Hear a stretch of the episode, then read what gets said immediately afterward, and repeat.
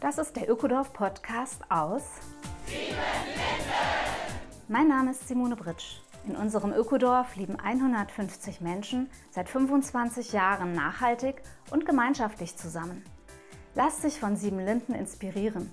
Besuche gern unsere Seminare vor Ort oder in der digitalen Webinarwelt.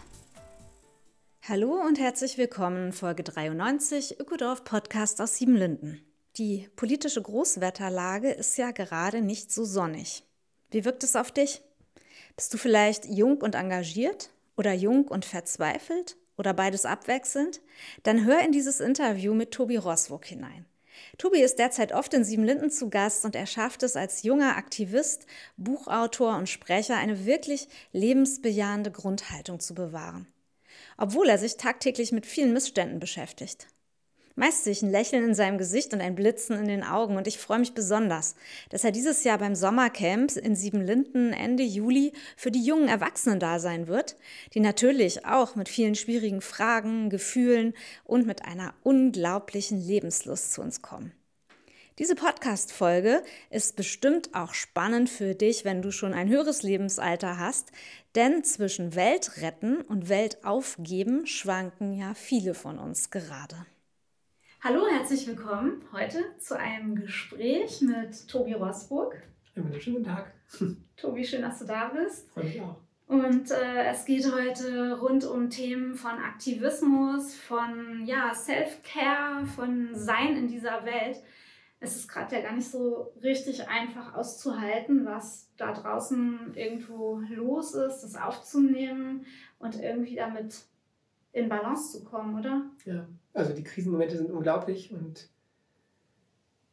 puh, da braucht man mal durchatmen auf jeden Fall, einen wahrnehmen, dann ganz klar auch gucken, was macht das mit mir?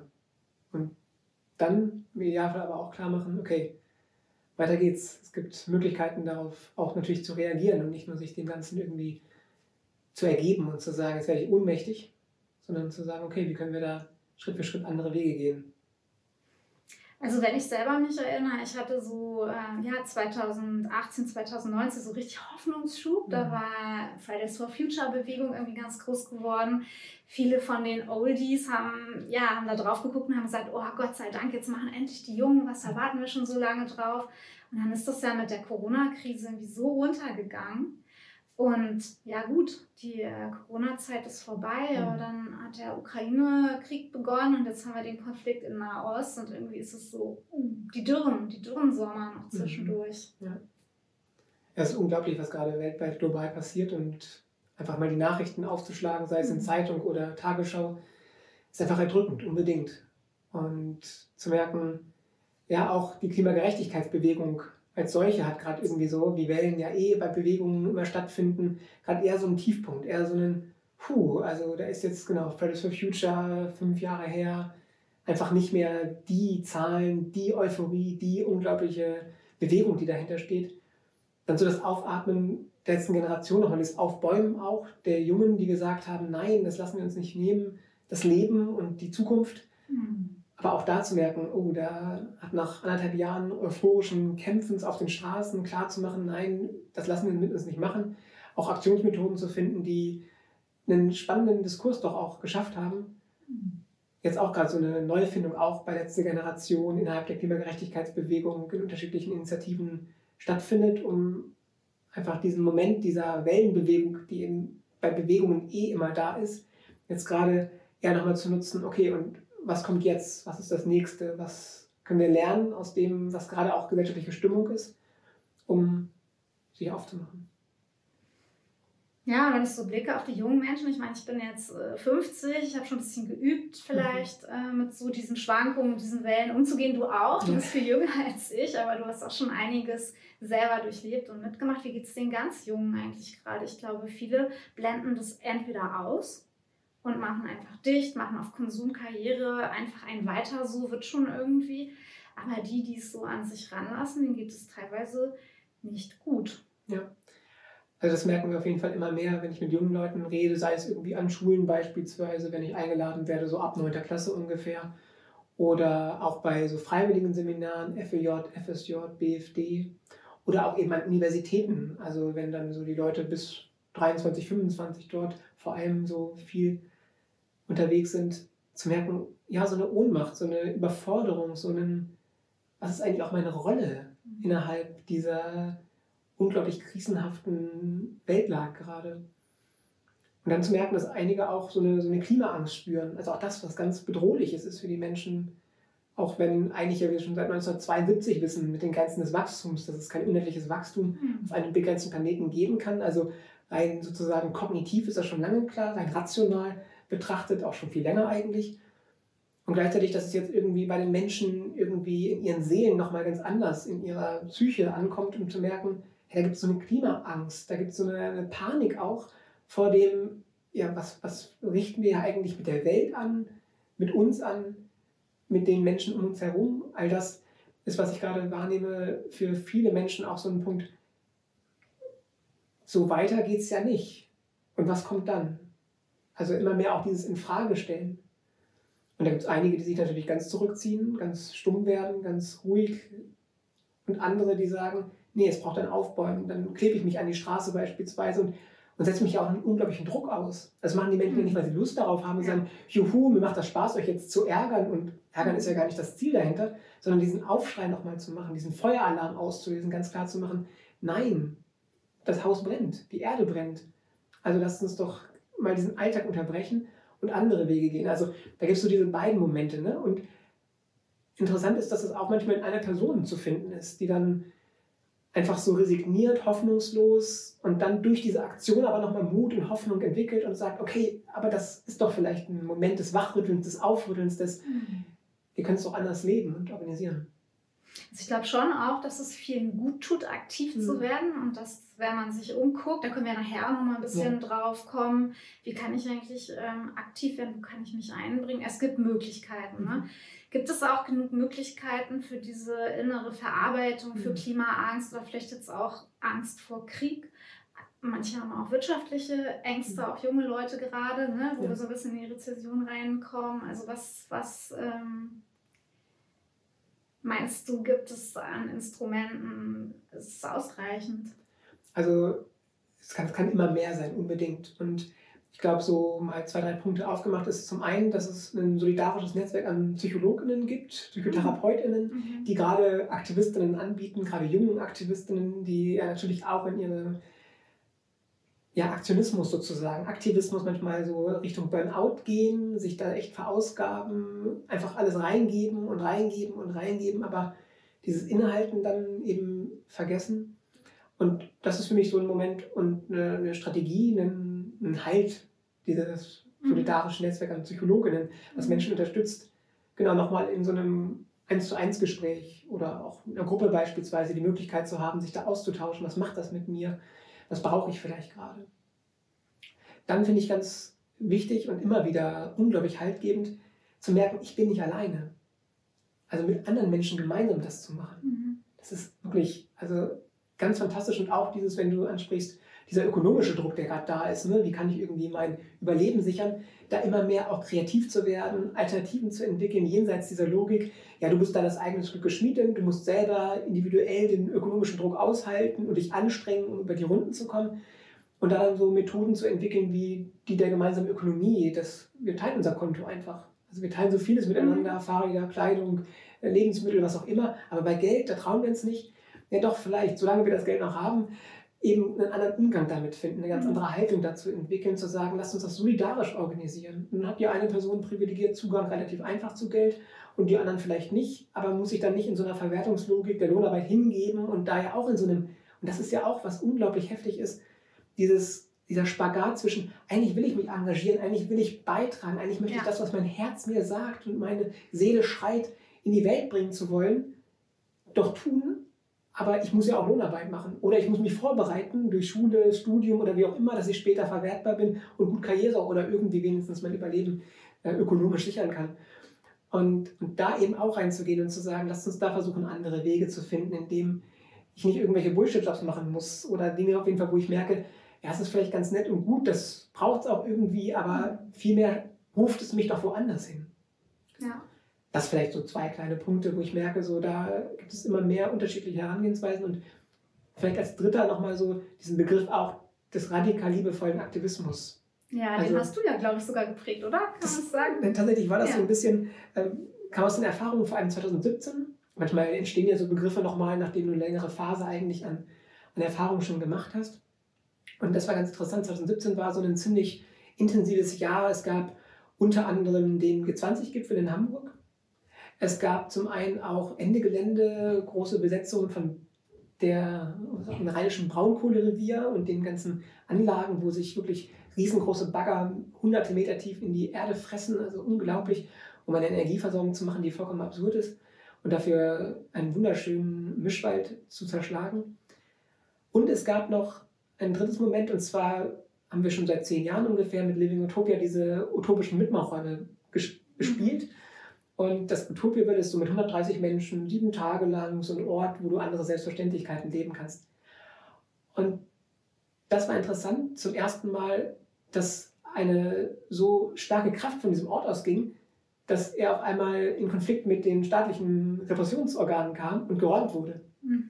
Also könnte länger erklärt werden, aber nur kurz und knapp ist daraus nochmal so diese Idee eines radikal liebevollen Aktivismus entstanden, weil dann beispielsweise in den Gewahrsamnahmen, in den Zellen beispielsweise, auf den Polizeistationen, die Menschen in ihren Zellen nicht nur vor Wut irgendwie geschrien haben und das ist alles ungerecht und böse, was mir hier angetan wird, sondern mal innehielten, meditierten, ihre Praxis machten, ähm, sich gemeinsam organisierten, also ein ganz anderer Halt sozusagen im inneren Wandel und dann aber nach außen auch den Wandel natürlich gestaltend, so dieses radikal liebevolle Zusammenzudenken, eine unglaubliche Kraft entfaltet. Das ist ja, denke ich mal, auch einen positiven Radikalbegriff. Also manchmal ist das ja, ja die Radikalinskis. Das heißt mhm. eigentlich von den Wurzeln her, also Ganz genau. gründlich zu schauen ja. und dabei liebevoll mit sich selber, mhm. aber auch mit dem Gegenüber. So erlebe ich dich zumindest Unbedingt. immer. Also, dass du auch in Aktionen und so weiter bist du ja eigentlich immer jemand, der respektvoll auch dem politischen Gegner oder den Vertretern der staatlichen Organe so entgegentritt. Genau, du sprichst genau an, also radikal von Radix, also mhm. an den Wurzeln anpacken, die Grundlagen sozusagen kapitalistischer Gesellschaft, die uns gerade hier an die Wand fährt, mit der Eigentumslogik, mit der Lohnarbeitslogik, der Geldlogik, der Wachstumslogik und so weiter und so fort. Auch dieser Konkurrenzlogik, dass ich mich ja gegen andere auf dem Arbeitsmarkt durchsetzen muss, um mhm. irgendwie auch noch ein paar, so eine Reise nach Jerusalem, äh, Arbeitsplätze mhm. sozusagen zu bekommen. Vollkommen absurd, was wir uns da gegenseitig antun also radikal bestehende Verhältnisse schon in Frage zu stellen. Ist das wirklich normal, natürlich, notwendig, Gott gegeben oder können wir nicht ganz anders andere Selbstverständlichkeiten mhm. schaffen? Und eben dieses Liebevolle, wie du sagst, im Umgang mit mir, aber natürlich auch meinem Gegenüber. Und ich würde das gar nicht Feind nennen oder Gegnerin oder wie auch immer, sondern immer mit der Haltung und dem ganz klaren, auch demütigen, ich bekämpfe keine Menschen, sondern Institutionen und Strukturen, die andere wieder dazu zwingen, Dinge zu tun, die sie eigentlich selber gar nicht wollen die sie in der Uniform dann dazu bringen, Gewalt anzuwenden gegen Menschen, obwohl sie doch eigentlich Menschen schützen wollen, gegenseitig äh, Gewalt anzuwenden und, und, und. Also vollkommen absurd, da diese Logik auch mal zu hinterfragen und im Idealfall zu durchbrechen. Und, und das mit aber einer Haltung, die ganz klar macht, auch aus einer privilegierten Situation unbedingt ganz wichtig, zu sagen, lasst uns gemeinsam kämpfen für das gute Leben. Also Lass uns mal auf dich schauen. Wenn ja. du sagst, privilegierte ja. Situation, das weiß ich nämlich tatsächlich gar nicht von dir. Äh, Tobi, wie alt bist du überhaupt? Und du hast doch schon ewige Jahre ähm, diese politische Arbeit eigentlich als Vollzeitaktivist, oder? Ja. Ja, seit der Hälfte meiner Lebzeit sozusagen. Also ungefähr jetzt 15 Jahre politischen Aktivseins mit mal mehr dem Schwerpunkt im Widerständigen, mal mehr Schwerpunkt auf diesen Austausch anregend, also über Vorträge und Workshops so das Undenkbare denkbarer werden lassen. Oder im dritten Moment dieses Utopien-Leben, dieses Experimente wagen. Mhm. Und das wechselt immer mal wieder ab in den letzten 15 Jahren. Und ja, wie bin ich dazu gekommen sozusagen, ist ganz einfach, glaube ich, glücklicherweise in eine Welt geboren zu sein, in eine Situation hinein auch vollkommen glücklich. Also auch das nochmal deutlich machen. Ist ja nicht so, dass ich dafür selber was kann oder das irgendwie groß erarbeitet hätte. Vollkommener Quatsch. Ich hatte Glück einfach und ich bin da auch ganz offen und spreche es auch an, dass ich ein Geschenk mit auf die Welt bekommen habe, und zwar einen kiloschweren Tumor. Mhm. Einen kiloschweren Tumor am Steißbein. Und die Ärzte haben damals gesagt, dieser Junge wird niemals laufen lernen können. Mhm. Das wird ein Rollstuhlfahrerkind. Und jetzt hatte ich eine Mutter gefunden, die glücklicherweise gesagt hat, das schaffen wir. Ganz konkret gefunden meint es ernsthaft, weil die leibliche Mutter schon hörte, ah, das wird ein Kind mit einer Behinderung so genannt und das wird mir zu viel. Und ich bin ihr unglaublich dankbar, dieser biologischen Mutter, dass sie gesagt hat, das schaffe ich nicht. Und Verantwortung dafür übernommen zu sagen, ich entbinde es und gebe es ab. Und dann während einer riesengroßen Operation stundenlang, öfter mal auch Reanimationsnotwendigkeiten, weil zu viel Blut verloren wurde, parallel eben das Jugendamt meine Eltern angerufen hat mhm. und gesagt hat, hey, wir haben hier so ein kleines Würmchen, das braucht Hilfe. Und dann kam meine Mama, hat mich da gesehen und gesagt, naja, also da ist nicht alles da, wo es hingehört und naja, aber es lächelt, das nehmen wir. Und wir kämpfen gemeinsam, dass das irgendwie wird.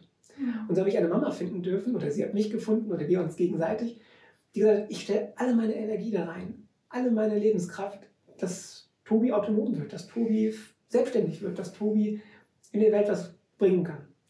Und ihr bin ich so zutiefst dankbar. Und das ist so ein Moment auch dieses, diese Grundlage, hey, wir haben Verantwortung füreinander zu übernehmen. Und nicht nur, weil biologisch irgendwie du meine Tochter, mein Sohn oder was auch immer noch bist, sondern weil wir eh als Menschen soziale Gemeinwesen sind, die nur in Kooperation statt in Konkurrenz können. Mhm. Die ganz klar einfach, wenn wir uns gemeinsam organisieren, wenn wir gemeinsam gucken, was behauptet eigentlich gerade. Und ja, das kann ich dir geben, also mache ich das natürlich.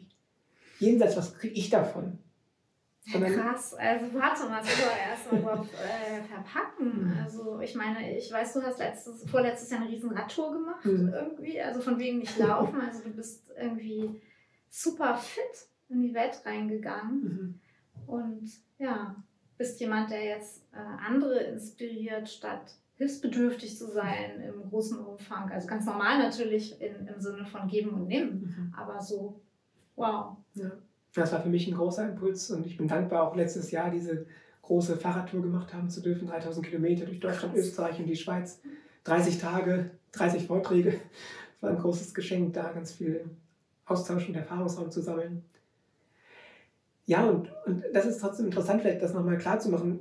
Also dieses Soziale hatte ich immer schon mhm. von meinen Eltern. Ich bin unglaublich dankbar. Wir haben auch immer ganz viele Pflegekinder aufgenommen. Also ich selber bin halt dementsprechend adoptiert und mhm. Hatte dann immer ganz viele wunderbare Menschen, die gerade einfach, ja, gerade Unterstützung brauchten. Mhm. Dabei und dann waren die mal drei Monate da, mal drei Jahre, wie auch immer. Und diese ökologische Frage war, glaube ich, eher immer da, weil, weil wir gar nicht so viel hatten. Also eigentlich eher aus so einer Hartz-IV-Familie sozusagen, immer so ökonomisch auch schwierige Situation. Also ich komme jetzt nicht aus dem privilegierten Haushalt, wo im Hintergrund ein großes Erbe steht oder mein Vater oder Mutter oder wie auch immer tolle, mhm. Heftige Verdienste mit nach Hause gebracht haben, Einkommen, sondern eher mal, es war ein bisschen knapp und trotzdem war alles, alles da. Und dann war klar, wir machen das Licht aus, wenn wir aus dem Raum gehen, so nach dem Motto. Also so ganz lebenspraktische, ganz einfache Dinge. Genau, mit Stromrechnung. Und das Sinnvollste ist der Strom, der gar nicht erst verbraucht wird, sozusagen. Mhm. Und das ist ökologisch ganz praktisch und finanziell irgendwie auch ganz angenehm, so nach dem Motto.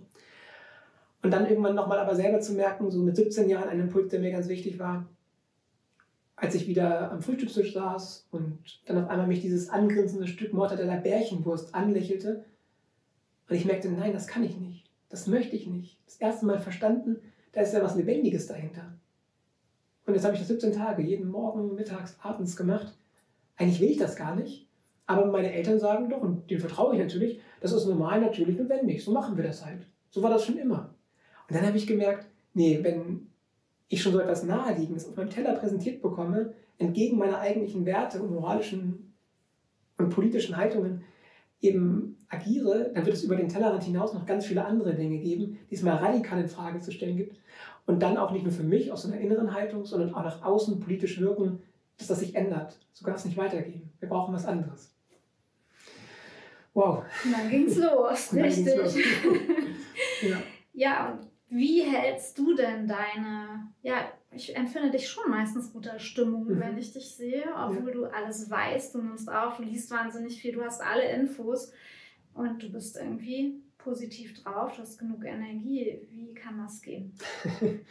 ja, ich glaube, wichtig ist, da auch nochmal innezuhalten und sich aber auch zuzulassen, dass es erdrückend ist, dass es unglaublich mhm. heftig ist, dass es kaum aushaltbar ist. Und das kriegst du dann vielleicht nicht mit, aber so alle drei Monate gibt es sicherlich mal so einen Moment, wo ich nochmal auch bewusst zulasse, so, ah, was mit, mit den Kreaturen, den lebendigen Tieren, mit denen, was wir als Ware auf dem Markt nur verhökern passiert ähm, und angetan. Oder mit den Ländern des globalen Südens als Ausbeutungssubjekt einfach die Näheren in Bangladesch, das Kind im Kongo. Wenn ich das mal, an mich nochmal ranlasse und dann absichtlich auch öffne, dann darf ich Rotz und Wasser heulen. Es ist unglaublich hilfreich. Und dann vor allem gehalten zu werden von Menschen, denen das ähnlich geht, wo wir vielleicht gemeinsam weinen. Also das finde ich auch was ganz Wichtiges. Es geht gar nicht darum, nur zu performen, das wegzudrängen und nicht mhm. zuzulassen und dann äh, kriege ich doch immer genug Motivation. Ja, das kriege ich auch, aber es ist wirklich ganz, ganz entscheidend, ungefähr alle drei Monate mal diesen Moment zu haben. Okay, jetzt nochmal ganz stark öffnen, nochmal ganz stark alles zulassen und daraus aber auch eine unglaubliche Motivation, so absurd es klingen mag vielleicht, in diesem Moment der unglaublichen Trauer, des unglaublichen Schmerzes, mhm. zu merken, puh, ich weiß, wofür ich kämpfe. Ich habe genau dieses Gefühl.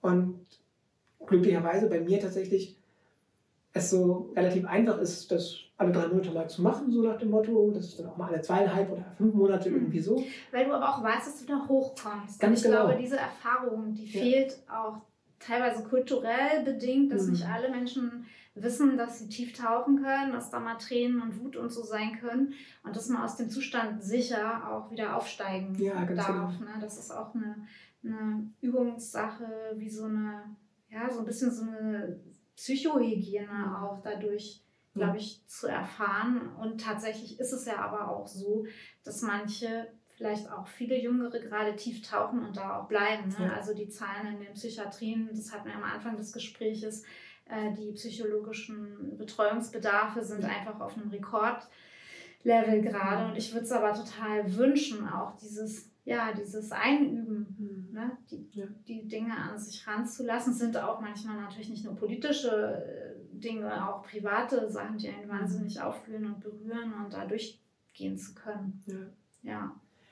Ich hatte mit 17 Jahren ungefähr auch diesen Moment, als ich immer mehr meinte, erkannt zu haben und dann mhm. anders handeln wollte dieses, oh, was habe ich eigentlich die letzten 17 Jahren der Welt angetan, mit mhm. dem, wie ich so einfach mal so gelebt habe und nicht hinterfragt habe groß. Und dann schon zu merken, so an dem Punkt, okay, jetzt kann ich daran verzweifeln, ohnmächtig werden, in die Depression gehen. Mhm. Ich hatte halt den Glück, das glückliche Moment, dass ich dann aber bewusst auch entscheiden konnte, oder ich versuche ab heute alles anders zu machen. Mhm.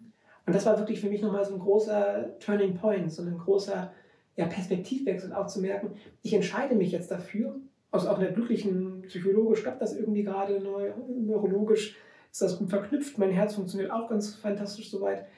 Also entscheide ich mich jetzt sozusagen für diesen Weg. Ich werde jetzt alles dafür tun, dass es anders wird. Mhm.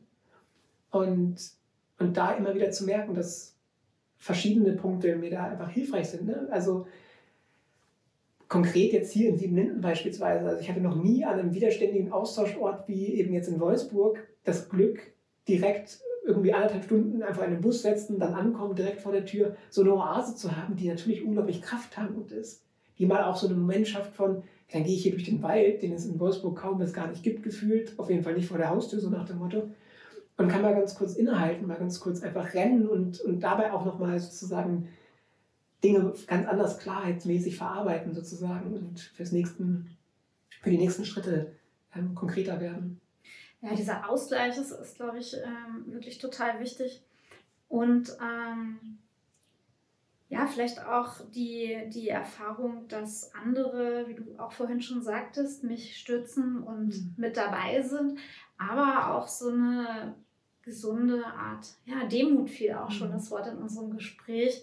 Ich bin auch nicht für den ganzen Scheiß, der hier läuft, verantwortlich. Mhm sondern ich nehme mir meinen Teil an Verantwortung mhm. und ich handle entsprechend, ohne dass mir ja meine Schultern und mein Nacken irgendwie immer mehr, dass ich mir das immer mehr volltürme ja. und, und darunter irgendwann so laufe. Ja, ja. Genau.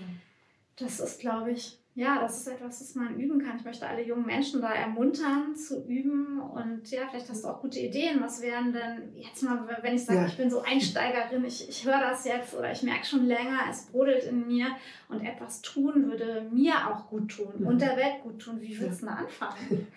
Ich glaube, vielleicht Fragen schreiten wir voran mit den Zapatistas gesprochen. Also erstmal so etwas klarkriegen wie, was brauche ich eigentlich wirklich? Und dann merke ich, ah, jedes Jahr das neue Handy, alle drei Jahre den neuen Laptop, alle fünf Jahre das neue Auto. Ist das wirklich so irgendwie, wie ich leben möchte? Und dann ja auch das Problem habe, mich verwerten zu müssen, an Lohnarbeit nachgehen zu müssen, einen ziemlich hohen Geldbedarf zu haben? Oder reicht mir nicht viel weniger beispielsweise? Eine andere Frage, die damit einhergeht, ist dieses, was würde ich eigentlich tun, wenn Geld keine Rolle spielt? Das finde ich hat einen ganz wichtigen Impuls zur Folge, weil dann gucke ich, dass ich Existenz von Tätigkeit entkoppel. Also ich bin wunderbar so, wie ich bin und kann mal gucken, was ist eigentlich mein Potenzial, meine Fähigkeit, mein, meine Berufung, mein Talent, was aus mir heraus möchte einfach. Und da dann einfach, da merke ich auch an mir selber das Glück und das hilft vielleicht an der Stelle nochmal auch konkret zu werden. Vor zehn Jahren den Entschluss zu fassen, ich beende mein Studium erfolgreich. Ich breche es ab. Wunderbar. Ich habe jetzt den Freiraum, endlich meine Theorie zur Praxis zu machen. Ich habe jetzt die Möglichkeit, endlich nicht zu gucken, wie werde ich klein, gucken, Karriereleiter noch erklimmen, vielleicht mhm. mich anzupassen und zu schauen, dass ich es anderen gerecht mache und richtig und wie auch immer, sondern sage, nee, ich kann für mich einstehen, hier und jetzt Verantwortung zu übernehmen, mich richtig reinzugeben. Für mich ein unglaublich befreiendes Moment war. Und ich glaube, das ist so ein bisschen der Punkt vielleicht, warum habe ich das überhaupt gemacht, dieses Studium? Na, weil Autoritäten sozusagen meiner Umgebung, seien es LehrerInnen, Eltern oder was auch immer, gesagt haben, ja, mach das halt, das ist so, das gehört was so. Hast du studiert? Soziale Arbeit und Religionspädagogik nenne ich das äh, mhm. als Doppelbachelor in Hannover tatsächlich damals. Ja.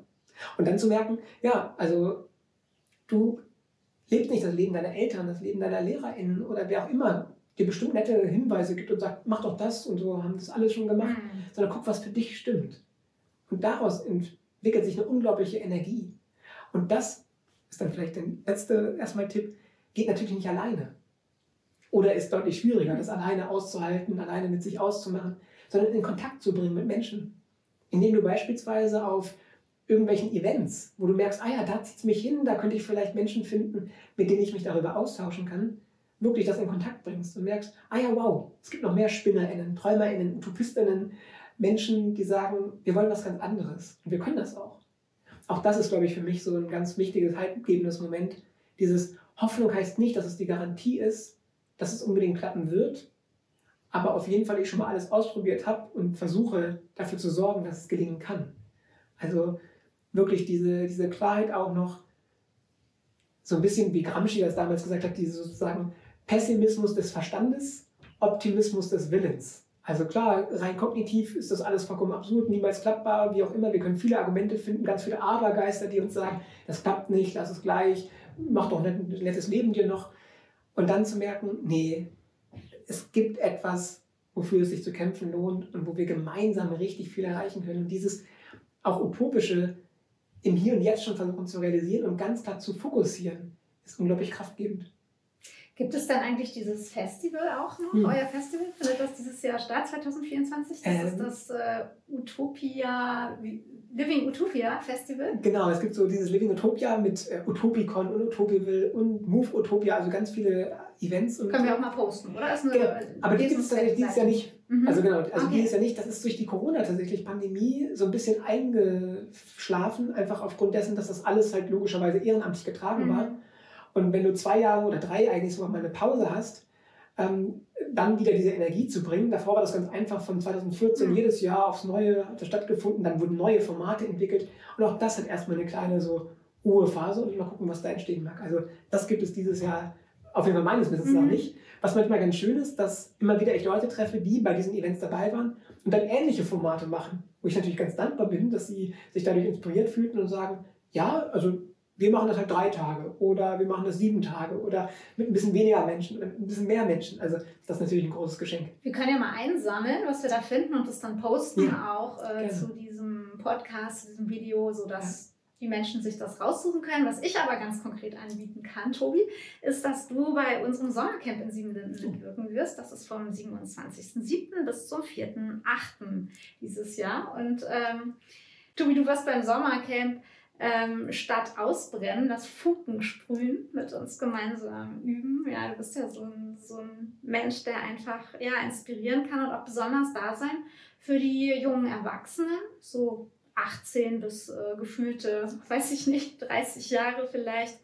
Was hast du vor? Wie stellst du dir das vor? Ja, bei mir sprühen auf jeden Fall die Funken auch schon, äh, Impulse ganz groß. Zu gucken, genau, dass wir diese fünf Slots, die es dann da gibt, anderthalb stündig, mit natürlich auch einem Abholen, was braucht es eigentlich gerade noch, damit ihr alle gut hier im Sommercamp sein könnt. Was habt ihr vielleicht für Erfahrungen gemacht, die es noch ein bisschen irgendwie mal zu teilen gilt. Dann zu gucken, ja, wie kann ich vielleicht mit dem, was ich wirklich in die Welt hineingeben möchte, Schritt für Schritt mich auch zeigen, auch versuchen mit anderen Menschen zu umgeben. Auch da habe ich ganz viele spannende Fragen. Ich werde natürlich nicht das Ganze, was jetzt gerade an Impulsen da ist, hier teilen, wenn wir das dann live erleben dürfen.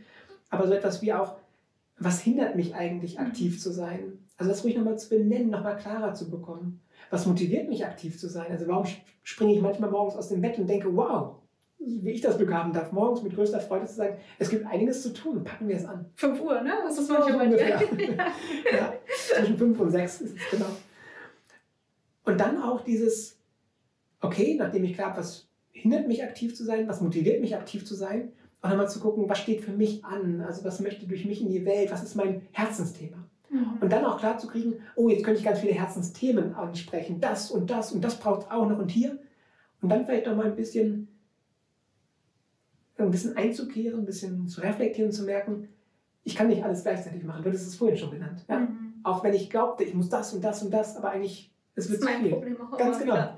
Choose your fights. Wähle deine Auseinandersetzung, deine Kämpfe, deine Herzensthemen ganz mhm. konkret und sag, das mache ich jetzt mal zwei Jahre, da gehe ich jetzt mal rein. Ich finde, da bist du auch gerade ein tolles Beispiel. Du hast es einfach mal gesagt, du könntest ja auch x Felder bespielen. Mhm. Zwei Jahre Verkehrswende Wolfsburg. Und das hat richtig Kraft dann, ja. mal so als Kampagne. Also ich finde, du bist auf jeden Fall ein richtig spannender Mensch, den wir da jetzt gewinnen konnten. Also ich freue mich fürs ganze Sommercamp mhm. tatsächlich. Auch die Älteren haben letztes Jahr, wo du ja auch mal so einen Kurzimpuls gegeben hast, gesagt, wie toll das eigentlich für sie war, dich so erleben zu dürfen. Und ja, für die jungen Erwachsenen denke ich, das ist ein wichtiger Lebensabschnitt und es ist eine wirklich, wirklich mega herausfordernde Zeit gerade. Und ähm, ja, ich, ich, ich, also ich habe halt, halt einfach das Gefühl, dadurch, dass wir dich dafür gewinnen konnten, haben wir einfach ein Riesengeschenk für die jetzt. Also, und das fühlt sich für, für mich so auch als Veranstalterin da richtig, ähm, richtig, richtig gut und wertvoll an. Mhm. Ja, und insgesamt hat das Sommercamp auch so ein bisschen dieses Jahr mit diesem Tenor einfach dieses Spannungsfeld aufzumachen von ähm, Auftanken und Weltretten, mhm. ne, wo wir alle so drin sind. Also morgens gibt es beim Sommercamp halt eher diesen Aspekt Auftanken, Bewegen, Yoga, ähm, äh, Wim Hof Methode, Tanzen mit Pferden. Und dann gehen wir in Nachmittage hinein, in Abende und ja auch in Vorträge und so weiter, wo einfach dieser Input mhm. mehr reinkommt und ja, Motivationen entstehen, sich mit Themen zu beschäftigen, ins Handeln zu kommen und so weiter. Das ist, hoffentlich wird das gelingen. Wir haben es ja dieses Jahr genannt JOMO, Joy of Missing Out, weil wir können einfach ganz viel weglassen. Also zum Beispiel äh, Fleisch- und Milchprodukte, ohne dass uns irgendetwas fehlen wird. Wir werden wunderbar überwiegend vegan bekocht werden. Wir können äh, sicherlich die Handys auch im Flugmodus mhm. halten ohne irgendeine Qualitätseinbuße. Wir verzichten seit Ewigkeiten darauf, Wasser wegzuspülen mit unserer Kacke. Mhm. Also Trockentrenntoiletten. Ja, ja, also wir werden so ja. ganz viele positive Impulse haben, was wir eigentlich alles weglassen können mhm. und uns insgesamt eigentlich besser zu fühlen, effektiver, glücklicher und auch wirksamer in der Welt. Wow, danke dir. Ich freue mich auch sehr, Teil davon sein zu dürfen und ein bisschen beizutragen. Ja, das wird richtig, richtig schön und es ist gar nicht mehr so lange hin. Ein halbes Jahr noch, wow. wow. Ja, dann sehen wir uns im August hier oder Ende Juli schon, ne? Ja, ja. ab 27.07. geht's los. Wow. Bis dann, allerspätestens. Ja, bis dann. Danke dir. Das war sie, die neue Folge des Ökodorf Podcasts aus Siebenlinden. Besuche uns auf www.siebenlinden.org oder komm zu Seminaren ins Ökodorf Siebenlinden in die ländliche Altmark. Auch in unseren neuen Online-Kursen der Webinarwelt kannst du alles über Nachhaltigkeit und Gemeinschaft lernen. Der Ökodorf Podcast aus Siebenlinden ist eine Produktion vom Freundeskreis Ökodorf e.V.